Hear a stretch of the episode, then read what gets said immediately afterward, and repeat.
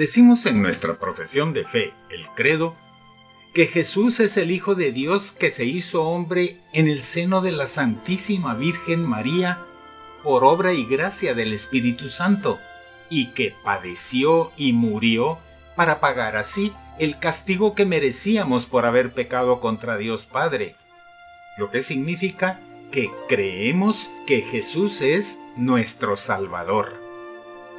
En la Biblia se le identifica como Emanuel, que significa Dios con nosotros, o el Salvador, como leemos en el Evangelio de San Mateo en el capítulo 1 en los versos 20 y 21, que dicen, José, hijo de David, no temas tomar contigo a María, tu mujer, porque lo engendrado en ella es del Espíritu Santo.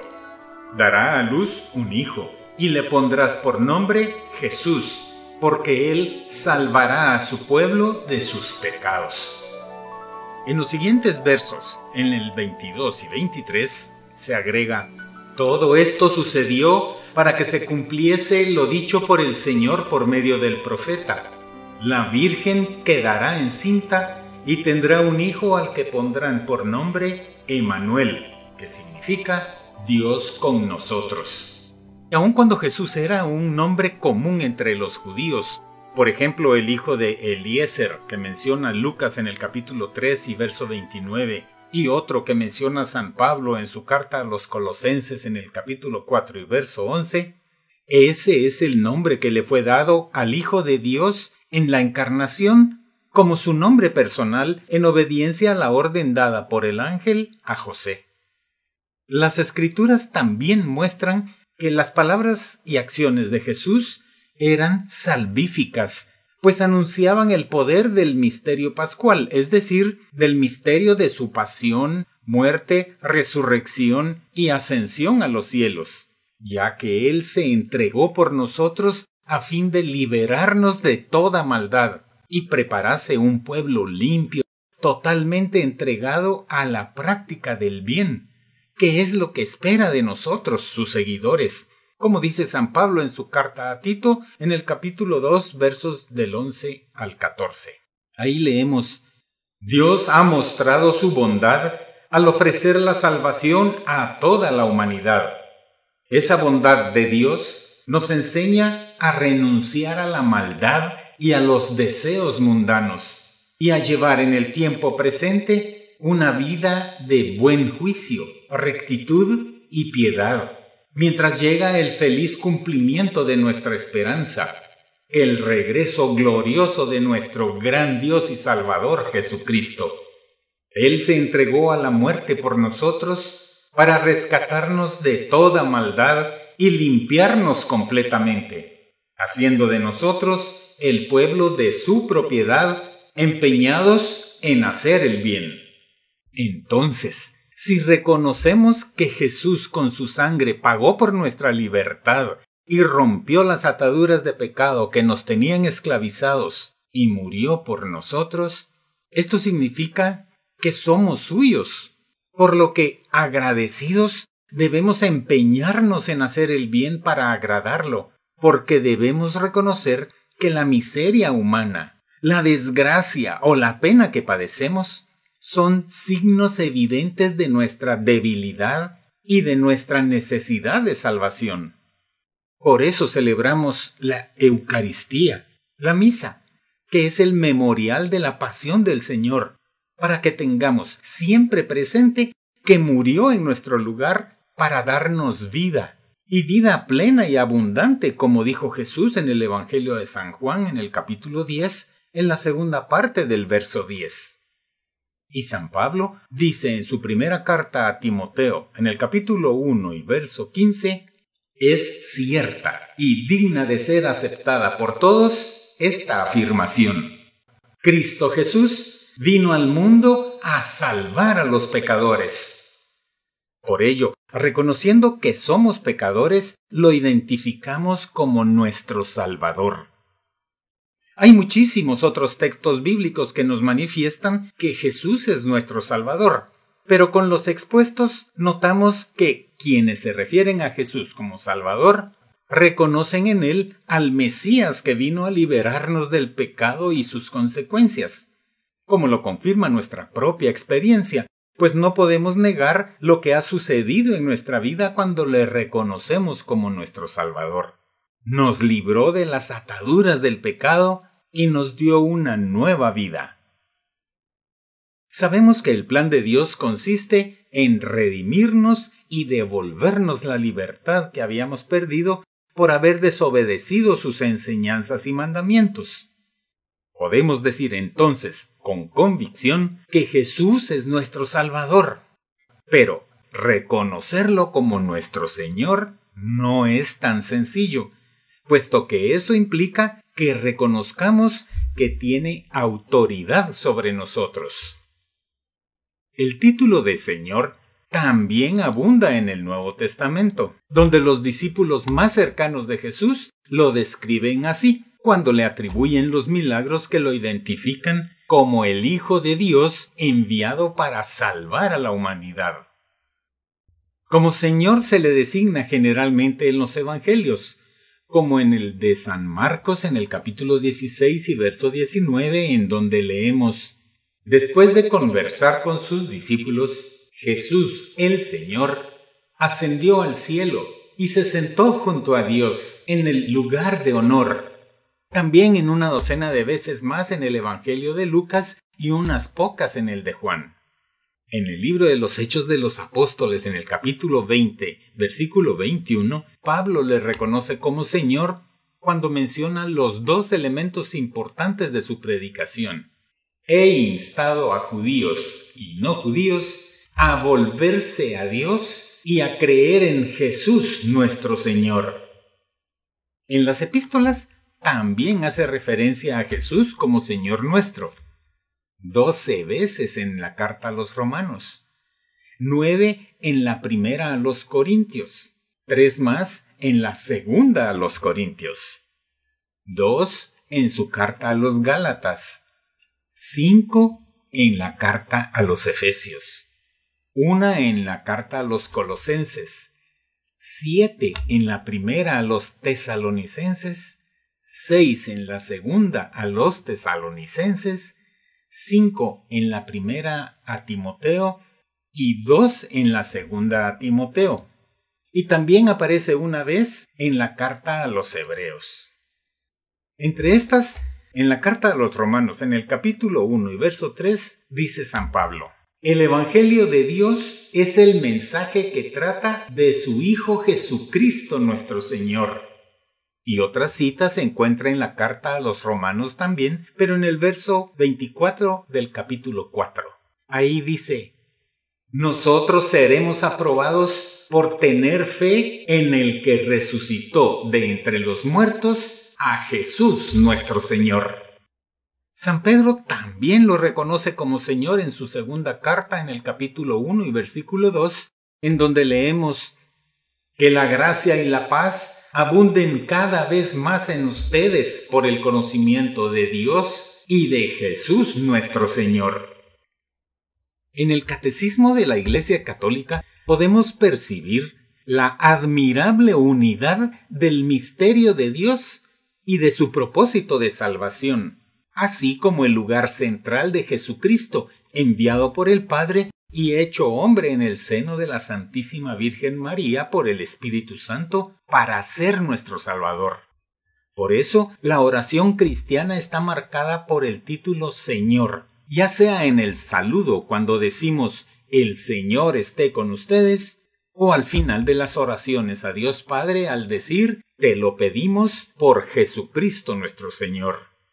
Incluso en la exclamación Maranatá del Apocalipsis en el capítulo 22 y verso 20, que significa Ven Señor Jesús. Toda la vida de Cristo revela al Padre, sus palabras y sus obras, sus silencios y sus sufrimientos, su manera de ser y de hablar. Por eso dice en el Evangelio de San Juan en el capítulo 14 y verso 9, Quien me ve a mí, ve al Padre. Y en el Evangelio de San Lucas, en el capítulo 9 y verso 35, el Padre dijo, Este es mi Hijo amado, escúchenlo.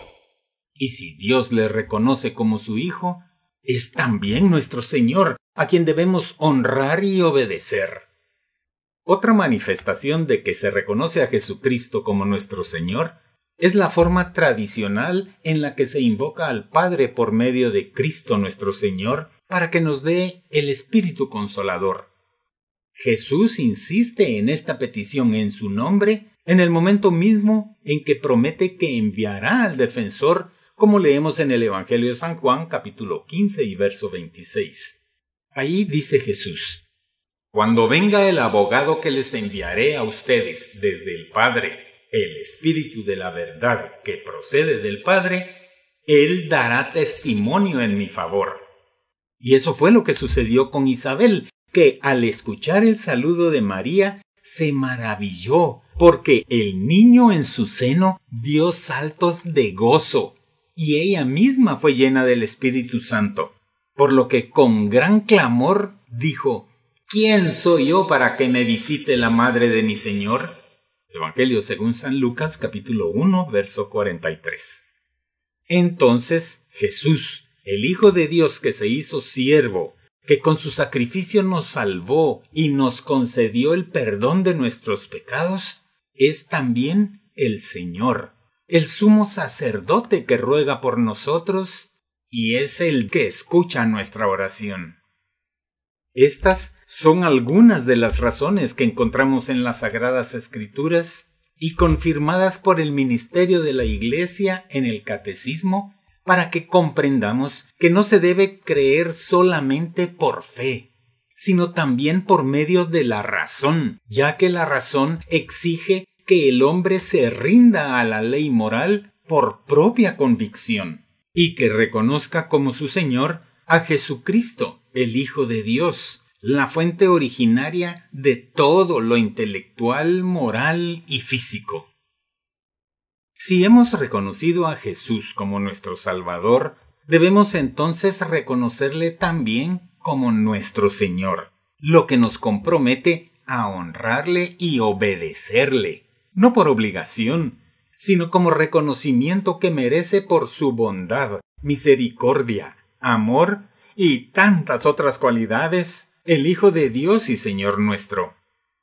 Además, en la Biblia el título de Señor designa ordinariamente a Dios soberano, y Jesús se lo atribuye a sí mismo, revelando así su soberanía divina, mediante su poder sobre la naturaleza, al caminar sobre las aguas, multiplicar los panes, calmar la tormenta, curando enfermedades. También mediante su poder sobre los demonios al expulsarlos de los poseídos y perdonar los pecados, pues sólo Dios puede hacerlo.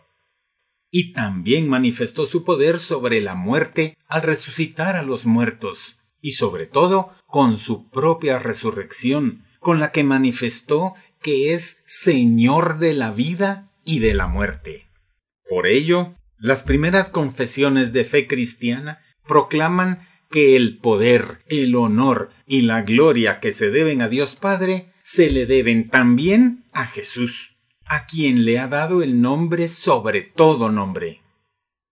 Él es el Señor del mundo y de la historia, el único a quien el hombre debe someter de modo absoluto su libertad. Yahvé en hebreo y Kyrios en griego traducen el mismo término, Dios Señor soberano. Lo interesante es que el término Kyrios se atribuye a Dios Padre y a Jesús, por lo que se les atribuye la misma divinidad. Es importante aclarar estos puntos porque en el lenguaje habitual el término Señor tiene otra connotación. Lo utilizamos como un término de cortesía, que no tiene nada que ver con el sentido bíblico. El término Kyrios o Señor subraya el poder, soberanía y autoridad. Y Jesucristo se lo atribuye a sí mismo cuando dice, Ustedes me llaman Maestro y Señor y tienen razón, porque lo soy. Evangelio según San Juan capítulo 13 versículo 13. La escritura subraya también que Tomás exclamó, mi Señor y mi Dios. El Evangelio según San Juan capítulo 20 y versículo 28.